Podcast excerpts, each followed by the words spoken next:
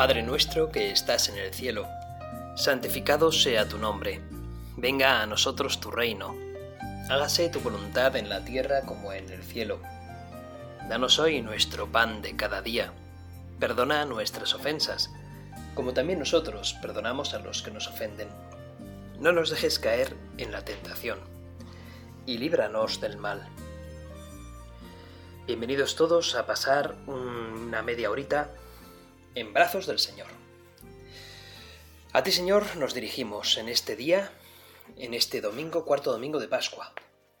A ti nos dirigimos sabiendo que tú hayas resucitado y estamos en ese cuarto domingo en el que estamos reviviendo ese domingo, ese día del Señor, ese día tuyo en el que decidiste tomar la resurrección, en el que decidiste darnos la esperanza a toda la humanidad de que efectivamente la muerte ha sido vencida. Tú la has vencido por nosotros. Nos has salvado ya. ¿Qué hemos de temer? Pues en realidad el único temor que hemos de tener es al de alejarnos de tu amor. Y ese es el santo temor de Dios, uno de los dones del Espíritu Santo. Que por cierto, lo recibimos de una manera grande el día de nuestra del sacramento de la confirmación. Y lo, lo recibimos tanto más cuando además somos confirmados en tu gracia, Señor. Cuando estamos en gracia de Dios es entonces cuando todo el poder de los sacramentos que hemos recibido adquieren una mayor fuerza, un mayor énfasis en nuestra alma. Y tú, Dios, nos capacitas para hacer las cosas mejor, en definitiva, para seguirte mejor, para ser santos, Señor. Y esa es la vocación a la que nos has llamado. De los que me escucháis, no sé qué opinión tenéis de las ovejas, de los corderos, pero sencillamente ahora mismo me viene a la cabeza la imagen de un vídeo, no sé si era de YouTube o no me acuerdo de cuándo, un vídeo en el que aparecían pues un rebaño de ovejas en un redil, en un cercado, y de repente eh, yo creo que el pastor de esas ovejas era bueno, de Estados Unidos, norteamericano, yo creo que era eso, ¿no? Yankee, como se suele decir. Y le había puesto el gorro, eh, una máscara a una de las ovejas. Una de las ovejas se, las lleva, se la lleva aparte y antes de meterla de nuevo en el redín le pone una máscara de una película de terror. La película de terror se llama Scream, que tiene un comienzo bastante espectacular esa película la, la, la 1. Ahora han hecho no sé si cuatro o cinco películas de Scream y ya, chico, ya no he visto tantas, sinceramente. Pero la primera yo recuerdo que era muy impactante, al menos las primeras escenas de esa película. El malvado, el asesino, va siempre con una máscara, y con un traje eh, que parece un fantasma y una máscara pues que es, no sé, como de fantasma. Y bueno, genera un cierto terror, un cierto terror, un cierto miedo. Recuerdo que el, eso, el pastor en ese vídeo le pone la máscara de esa película a una de las ovejas y la mete en el redil. Bueno, pues entonces esa oveja ya, olvídate de estar en compañía con las demás. Todas las ovejas, absolutamente todas, huían de esa oveja que tenía la máscara. Y mira que se veía perfectamente que era una oveja que simplemente le habían puesto algo encima. Pues bueno, el resto de ovejas se veía aterradas por la presencia de esa compañera suya con esa máscara. Todas huían de ella. Desde luego que la oveja, el cordero, no es quizás el animal más listo, ¿verdad? Nunca se ha tenido en cuenta la inteligencia de las ovejas. Pero tampoco su personalidad. Muchas veces hablamos de las ovejas como bueno, y todos obedecen como corderitos, ¿no? O todos, o, o, todos siguen como ovejas, o como un becerrillo, como, en fin, como alguien que no tiene personalidad. Todos cumplen como ovejitas siguiendo a su pastor. A veces se tiene una connotación negativa de ese animal, de la oveja. Sin embargo, el Señor habla de sí mismo como el Cordero de Dios. El Cordero de Dios, porque en realidad el Cordero de Dios se entrega voluntariamente, es el que más personalidad tiene precisamente. Se ha entregado voluntariamente a Dios Padre para entregar su vida en rescate por todos. Dios, Jesucristo, a veces hablaba de sí mismo como el Cordero de Dios justo lo contrario a la visión que tenemos de los corderos y de las ovejas. Bueno, pues este cordero tiene la mayor personalidad del mundo. Digan lo que digan, me entrego voluntariamente, por amor, con la mayor personalidad que una persona puede tener. Bien, hoy celebramos en este cuarto domingo de Pascua precisamente el domingo del buen pastor. Y el buen pastor tiene sus ovejas. Y de hecho nos llama a nosotros sus ovejas. Sus ovejas. Interesante cuestión porque con esa visión negativa que tenemos de las ovejas, ¿de algún modo nos estaría diciendo el Señor que no tengamos personalidad? ¿Que obedezcamos sin pensar? Para nada. Precisamente seguir al buen pastor es ser la oveja más libre del mundo, la oveja con mayor personalidad del mundo. Podemos echar la vista a nuestro alrededor. Seguro que todos los que me oís, que estáis aquí meditando con el Señor, seguro, seguro, seguro que tenéis muchos amigos o conocidos que para nada siguen la fe que vosotros tenéis, ni la moral que propone la Iglesia. ¿Son ellos personas con más personalidad que vosotros? Sinceramente no os conozco, pero lo dudo. Seguir a Cristo requiere de una gran personalidad en el siglo I, en el siglo XI y en el siglo XXI. Hoy se ve claramente, no está muy de moda esto de ir a misa. Y sin embargo, vais, acudís a ver a Cristo, acudís a amar a Jesucristo, porque creéis además que Cristo está en su cuerpo y en su sangre en cada Eucaristía que celebramos. Se nos presenta como el Cordero llevado al matadero. Este es el Cordero de Dios, que ha dado tu vida por todos. Pero hoy además lo presentamos como el buen pastor. Ese buen pastor que es capaz de dejar a 99 de sus ovejas por hallar a aquella que se le ha perdido. Tú, Señor, eres el buen pastor. Permitidme que os lea Juan 10, 27 al 30, que es el Evangelio de hoy. Tomo la Biblia, lo abro en la página adecuada. En aquel tiempo dijo Jesús, Mis ovejas escuchan mi voz, y yo las conozco, y ellas me siguen, y yo les doy la vida eterna, no perecerán para siempre, y nadie las arrebatará de mi mano. Lo que mi Padre me ha dado es más que todas las cosas, y nadie puede arrebatar nada de la mano de mi Padre. Yo y el Padre somos uno. Palabra del Señor. Gloria a ti, Señor Jesús. Dice Jesús que Él es el buen pastor y que sus ovejas, nada hay en el mundo, ninguna cosa hay en el mundo que valgan más que sus ovejas. Realmente nosotros debemos de tener un valor impresionante de cara al Señor. Para que Él mismo nos diga que nada en el mundo tiene más valor que nosotros, imaginaos lo mucho que tú, Dios, nos amas.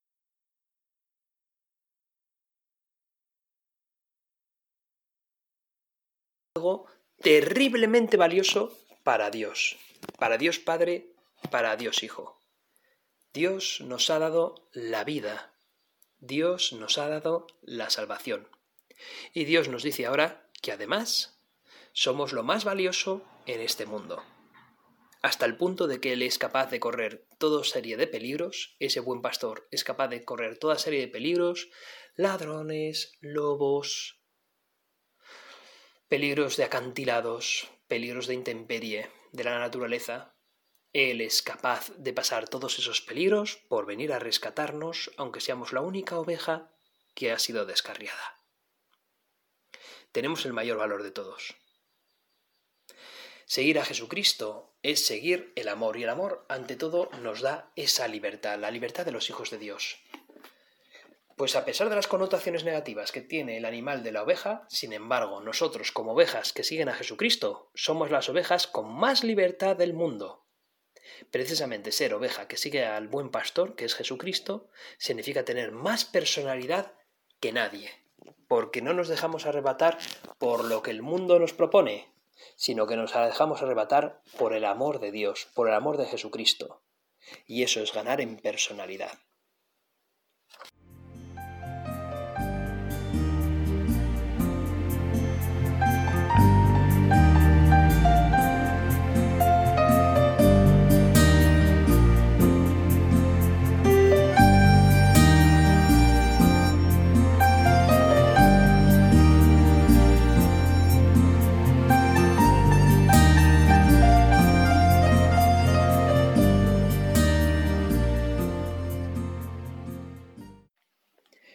Esta tarde daba catequesis a unos muchachos, chicos y chicas, de 13 y 14 años de edad, entre 13 y 14 años de edad. En mi parroquia son con esas edades con las que uno se confirma. En otras parroquias es más tarde, en otras es, es antes. Bueno, siempre cada uno pues hace lo que puede con las edades que tiene, con los muchachos que tiene. Les hablaba en la catequesis a los chicos acerca de, de, si Dios daba o quitaba personalidad a la gente, si quitaba o daba libertad a la gente. Y les venía a poner un ejemplo claro. Está fulanito que se ríe de Menganito porque Menganito va a misa, llamándole monaguillo o lo que fuese. Y Menganito, a pesar de las risas de fulanito, seguía decidiendo ir a misa a la vista de todos. Les preguntaba a ellos, ¿quién tiene más libertad? O mejor dicho, ¿quién tiene mayor personalidad? ¿Fulanito que se ríe de Menganito por ir a misa o Menganito que a pesar de las burlas sigue acudiendo a ver a Jesús? Y todos me lo decían con claridad. Menganito, Menganito tiene más personalidad, porque le da igual lo que opine Fulanito de él, mientras que a Fulanito sí que le importa lo que los demás opinan de él. Le importa que le, que le llamen monaguillo por ir a misa o se burlen de él por ello. Al fin y al cabo, venía a decirles, ¿quién tiene más libertad de interior? Y me decían, obviamente, Menganito. Y al final les terminaba por decir, yo creo que fulanito al final envidiaba de algún modo a Menganito, porque es capaz de decir que él continúa a pesar de lo que los demás opinen de él, y no le importa lo que los demás opinen de él. Cosa que a fulanito sí. Por eso, pues eso, Menganito es alguien a quien tener envidia porque tiene personalidad. Es una oveja con personalidad. A diferencia de fulanito, que es un borrego. Hemos de ser ovejas, no borregos. Ovejas que siguen a Jesucristo, al buen pastor. Que el buen pastor nos, nos ama, nos acaricia. Seguimos a ese buen pastor que es capaz de, de darnos lo que necesitamos y que nos da sobre todo esa libertad interior, esa alegría de vivir. En cambio, los borregos no son capaces de seguir ese buen pastor que es Jesucristo y terminan al final por aborregarse con los demás. Para esto quise también en la propia catequesis decirles a esos chicos, hablarles del caso de Carlo Acutis, que muchos de vosotros que me oís ya lo conoceréis. Gracias Señor por darnos el ejemplo de Carlo Acutis, un gran beato del siglo XX-XXI. Murió con 15 años de edad este chico de origen italiano que hoy en día tendría, pues si nació en el 1991, se pueden echar cálculos. Hoy en día pues tendría poco más de 30 años. Y sin embargo murió con 15 a causa de, de un cáncer. Este chico iba a misa no todos los domingos, iba todos los días. Y era impresionante oírle hablar a sus propios compañeros y chicos de su edad de Dios. Y tiene frases que son muy elocuentes. Algunas veces las he dicho ya en eh, meditaciones como esta, pero las repito porque me vienen muy bien escucharlas de nuevo. Todos nacemos originales. Muchos mueren como fotocopias. Todos nacemos como una oveja concreta, diferenciada de las demás, con su propia vida, con su propio brillo, con su propia luz. Pero a veces buscamos aborregarnos todos por igual y terminar muriendo como fotocopias. Permitamos que Cristo se introduzca en nuestras vidas, que la gracia que nos otorga el Espíritu Santo nos invada el alma y poder mm, decir que sí a Cristo y no aborregarme, sino que ser una oveja libre, decidida, no un fulanito, sino un menganito que verdaderamente diga que sí a Cristo. Y que no le importe lo que los demás opinen de él. Señor, ayúdanos a vivir como ovejas con libertad que siguen a ese buen pastor y como, no como borregos atontaos que creen vivir en libertad cuando en el fondo están esclavizados de lo que los demás opinen de él, de lo que el mundo les propone, de lo que la masa aborregada, al final termina por, por eso, ¿no? Por invadirles, por presionarles, y se dejan llevar por esa masa. En la primera lectura de, de, hoy, de, de este domingo, en los Hechos de los Apóstoles, en el capítulo 13, se nos viene a decir algo que, bueno, tiene algo que ver con esto de la libertad interior. Os leo. Pablo y sus compañeros se hicieron a la mar en Pafos y llegaron a Perge de Panfilia. Juan los dejó y se volvió a Jerusalén. Ellos, en cambio, continuaron y desde Perge llegaron a Antioquía de Pisidia. Cuando salieron, ellos les rogaban que les hablaran de estas cosas. Así, disuelta la asamblea sinagogal, muchos judíos y prosélitos adoradores de Dios siguieron a Pablo y Bernabé, que hablaban con ellos exhortándolos a perseverar fieles a la gracia de Dios. El sábado siguiente casi toda la ciudad acudió a oír la palabra del Señor. Al ver el gentío, los judíos se llenaron de envidia y respondían con blasfemias a las palabras de Pablo. Entonces Pablo y Bernabé dijeron con toda valentía Teníamos que anunciaros primero a vosotros la palabra de Dios. Pero como la rechazáis y no os consideráis dignos de la vida eterna, sabed que nos dedicamos a los gentiles. Así nos lo ha mandado el Señor. Yo te he puesto como luz de las gentiles para que lleves la salvación hasta el confín de la tierra. Cuando los gentiles oyeron esto, se alegraron y alababan la palabra del Señor y creyeron los que estaban destinados a la vida eterna. La palabra del Señor se iba difundiendo por toda la región, pero los judíos incitaron a las señoras distinguidas, adoradoras de Dios, y a los principales de la ciudad, provocaron una persecución contra Pablo y Bernabé y los expulsaron de su territorio. Estos sacudieron el polvo de los pies contra ellos y se fueron a Iconio. Los discípulos, por su parte, quedaban llenos de alegría y de Espíritu Santo. Palabra de Dios. Te alabamos, Señor. En esta ocasión, Pablo y Bernabé acuden precisamente a una comunidad judía, cerca de Antioquía.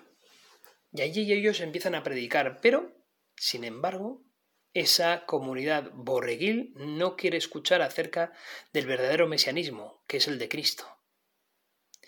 Y terminan por llenarse de envidia, quizás porque efectivamente vean en Bernabé y en Pablo una gran libertad interior, que ellos no tienen, una libertad interior en la que Pablo y Bernabé se sienten con la posibilidad de poder predicar a Jesucristo, se sienten con la fe de la doctrina verdadera. Y empiezan a predicarles acerca de la verdad que es Jesucristo. Pero no la pueden aceptar, no la aceptan esos judíos. Y el resto de la masa, bueno, pues siguen a esos líderes que van a esclavizarles en una fe que no es la perfecta y la verdadera, que es la de Jesucristo. A pesar de ese gran rechazo, Bernabé y Pablo se amilanan para nada. Son ovejas libres que siguen al buen pastor. Se sacuden el polvo de sus pies en señal de rechazo hacia esa comunidad que no les quiere y les predican claramente, vosotros nos rechazáis, allá vosotros, nos vamos con los gentiles. Se nos había dicho que fuéramos primero a vosotros a predicaros, y dado que no queréis, ahora es cuando acudimos a los gentiles. Y son los propios gentiles, los que no venían del judaísmo, los que aplauden esa ocasión de conocer la verdad, porque por fin les van a venir dos predicadores, dos apóstoles, y les van a enseñar la verdadera doctrina de Dios. El verdadero ejemplo es el verdadero Dios. Tú, Señor, te das a aquellos que te quieren recibir con un corazón abierto y con libertad de mente y de espíritu. Señor, haznos dóciles a tu palabra, capaces de escuchar la verdadera doctrina, de escucharte a ti, de seguirte a ti, que eres el buen pastor, el único que nos vas a quitar de los verdaderos peligros de esclavitud que el mundo nos propone. Solo tú tienes palabras de vida eterna, solo tú, Señor, nos vas a dar la libertad que ansiamos. Tanto más libre seré cuanto más te siga, Señor. No quiero morir como una fotocopia. Quiero morir originalísimo. Tanto más original me vuelvo cuanto más dirijo mi mirada hacia ti, Señor. Ayúdame a amarte más. Ayúdame a seguirte más, a no importarme el qué dirán con tal de seguirte a ti, Señor.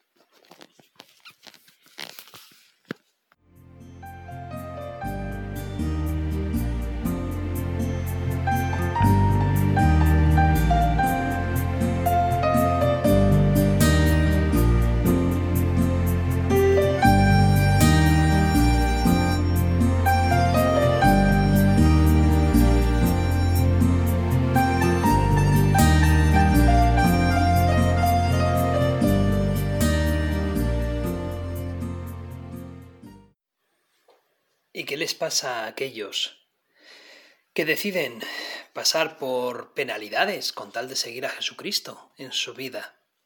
¿Qué les pasa a aquellos que toman la decisión de, a pesar de que el mundo atrape y busque, pues eso, ¿no? Que seas un borrego, pero que vivas cómodamente en este mundo como borrego? ¿Qué les pasa a aquellos que con libertad, a pesar de lo que venga, deciden al final ser esas ovejas libres, que buscan a Jesucristo? Pues mira, no sé si en este mundo, pero en el siguiente, fijaos lo que nos espera. Salmo 99, que se dice en la misa de hoy. Servid al Señor con alegría, entrad en su presencia con vítores. Sabed que el Señor es Dios, que Él nos hizo, y somos suyos, su pueblo y ovejas de su rebaño. El Señor es bueno, su misericordia es eterna, su fidelidad por todas las edades. Recordemos que cuando seguimos a Jesucristo, quizás vivamos con cruces pesadas en esta vida, pero, sin embargo, la misericordia de Dios es eterna y entraremos con vítores a disfrutar de la gracia de Dios, porque somos su pueblo y ovejas de su rebaño, porque Él es el buen pastor que no olvida a ninguna de sus ovejas nos espera la dicha eterna, hermanos, porque Dios así lo ha establecido, porque Dios ya nos ha salvado, porque Él nos da la libertad de ser aún más que sus ovejas, sus hijos, sus hijos. Siempre me ha parecido curiosa la imagen de ese buen pastor que conduce a sus ovejas, pero es que eh, luego además Cristo parece que va más allá y aún termina por hablar de los hijos de Dios. Ese buen pastor que ya considera incluso a las ovejas suyas su propia familia. Somos de la familia tuya, Señor. Somos hijos tuyos, somos tus ovejas, las ovejas de tu rebaño, y siempre vas a cuidarnos, nos vas a alimentar, nos vas a llevar a fuentes de agua viva. ¿Qué les va a pasar a aquellos que van a seguirte, Señor? Nos lo vuelves a decir. En el pasaje del Evangelio que hoy tenemos con nosotros, ese pasaje tuyo, en el que nos cuentas como hijos tuyos, como la muchedumbre ante ti, Señor, ante tu trono. No tengo el Evangelio concreto del día, que es el que aparece en las lecturas concretas. Tengo ante mí una Biblia y creo recordar, espero acertar con la cita, del Apocalipsis en el que, en el que hoy aparece en el, en el texto de las escrituras de hoy. Creo que es el Apocalipsis y creo que es el, el, Sé que es el Apocalipsis, seguro, pero creo que es el capítulo 7 y espero acertar con los versículos. Y si no, pues me corregiré de nuevo. Dice Juan escribiendo el Apocalipsis. Después de esto vi una muchedumbre inmensa que nadie podría contar, de todas las naciones, razas, pueblos y lenguas, de pie delante del trono y delante del Cordero, vestidos con vestiduras blancas y con palmas en sus manos. Él me respondió, Estos son los que vienen de la gran tribulación han lavado y blanqueado sus vestiduras en la sangre del Cordero. Por eso están ante el trono de Dios dándole culto día y noche en su templo. El que se sienta en el trono acampará entre ellos. Ya no pasarán hambre ni sed, no les hará daño el sol ni el bochorno, porque el cordero, que está delante del trono los apacentará y los conducirá hacia fuentes de aguas vivas. Y Dios enjugará toda lágrima de sus ojos. Palabra del Señor. Gloria a ti, Señor Jesús. Palabra de Dios, gloria a ti. Alabado seas, Señor, que esto no es el Evangelio, que me confundo. Tú, Señor, nos das la verdadera libertad. Seguirte a ti como buen pastor es decir que sí a la vida, a la libertad, a la verdad. Y eso no nos va a eximir de cruces que tengamos en la vida, pero, sin embargo, sí nos va a dar la fortaleza, los dones de tu Espíritu, del Espíritu Santo, para superar junto contigo, con tu gracia, esas cruces que nos vengan. ¿Por qué? Porque habremos lavado nuestras ropas en tu sangre, la sangre del Cordero. Porque habremos participado de tu redención, Señor. Habremos aceptado tu redención y de algún modo contribuiremos a poder salvarnos junto con esa gracia que tú nos das. Incluso nos haces partícipes de la salvación. Sin que nosotros lo merezcamos, tú nos has salvado ya. Seguirte, Señor, es ser alguien libre. Libre de todas las ataduras que me comporta este mundo libre de los dimes, de los diretes, de los cotilleos, libre de las penalidades, de las angustias que me puedan venir, libre de mi propio egoísmo, de mi propio pecado, de mi propia vanagloria, que lo único que hace es encerrarme más en mí mismo, darme un, darme un efímero placer para al final seguir siendo egoísta y al final no ser verdaderamente una persona feliz, dichosa, alegre contenta. Tú, Señor, eres el único capaz de hacer de mí una oveja libre que te sigue libremente a ti, Señor, porque yo sé que tú eres el que mejor me cuidas, porque tú eres el que me llevas a fuentes de agua viva.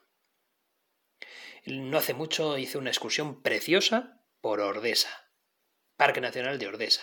De verdad que no me pagan, ¿eh? Por, por los de Ordesa por hacer comisión, ¿eh? Eh, no, o sea, no, no recibo una comisión por ello, pero de verdad es que me gusta mucho el monte, me gustan mucho los paisajes en los que hay cascadas de aguas, porque en España mm, somos el país más seco de Europa y a veces si tiras al sur, pues no abundan esas cascadas. Bueno, pues ahí en el Pirineo tenemos unas cascadas preciosas, la cola de caballo, la cascada del estrecho, la cascada de un rincón de la cueva, es, una excursión preciosa que pude llevar a unos chavales conmigo, de a estos mismos a los que he dado catequesis, y de verdad, eso sí que son fuentes de agua viva. Eso sí que ahí puedes ver en esa belleza del paisaje la gloria de Dios. Y estamos hablando de, simplemente de un parque nacional. Estamos hablando de, de una criatura. Imaginaos lo que tiene que ser gozar en el cielo del Señor pues merece la pena, hermanos, seguirle a ese buen pastor, que ya desde esta vida, de este mundo, desde este mundo nos cuida, nos, nos sana las heridas. ¿Cuántas veces habremos pasado por ese confesionario y habremos sentido ese amor profundo de Dios hacia nosotros y nos ha sanado el corazón y nos ha curado por dentro y nos ha dicho, sí, has pecado, pero tú no eres así, te amo y te vienes conmigo, porque tú eres la oveja de mi redil y vas a poder disfrutar con todos tus hermanos, de mí y de todos los hermanos que estén contigo, porque en el Apocalipsis lo dejo bien claro. Tú vas a disfrutar de ese templo día y noche, disfrutarás toda la eternidad de ello. Señor, aumentanos la fe, danos la gracia de querer desear ser santos, de querer desear seguirte, de querer ser ovejas y parte de ese rebaño tuyo ayúdanos a tener la libertad de hijos tuyos. Y para eso acudimos también a nuestra madre, a tu madre, a la Virgen María, que fue una de las que primero te siguieron. Fue de hecho la primera que te siguió. Vamos a pedirte a ti, Virgen María, en este mes de mayo que ahora empieza, que tú nos otorgues esa, esas ganas de querer amar a tu Hijo por encima de todo. Dios te salve María, llena eres de gracia, el Señor es contigo. Bendita tú eres entre todas las mujeres, y bendito es el fruto de tu vientre Jesús. Santa María, Madre de Dios, ruega por nosotros pecadores, ahora y en la hora de nuestra muerte. Amén.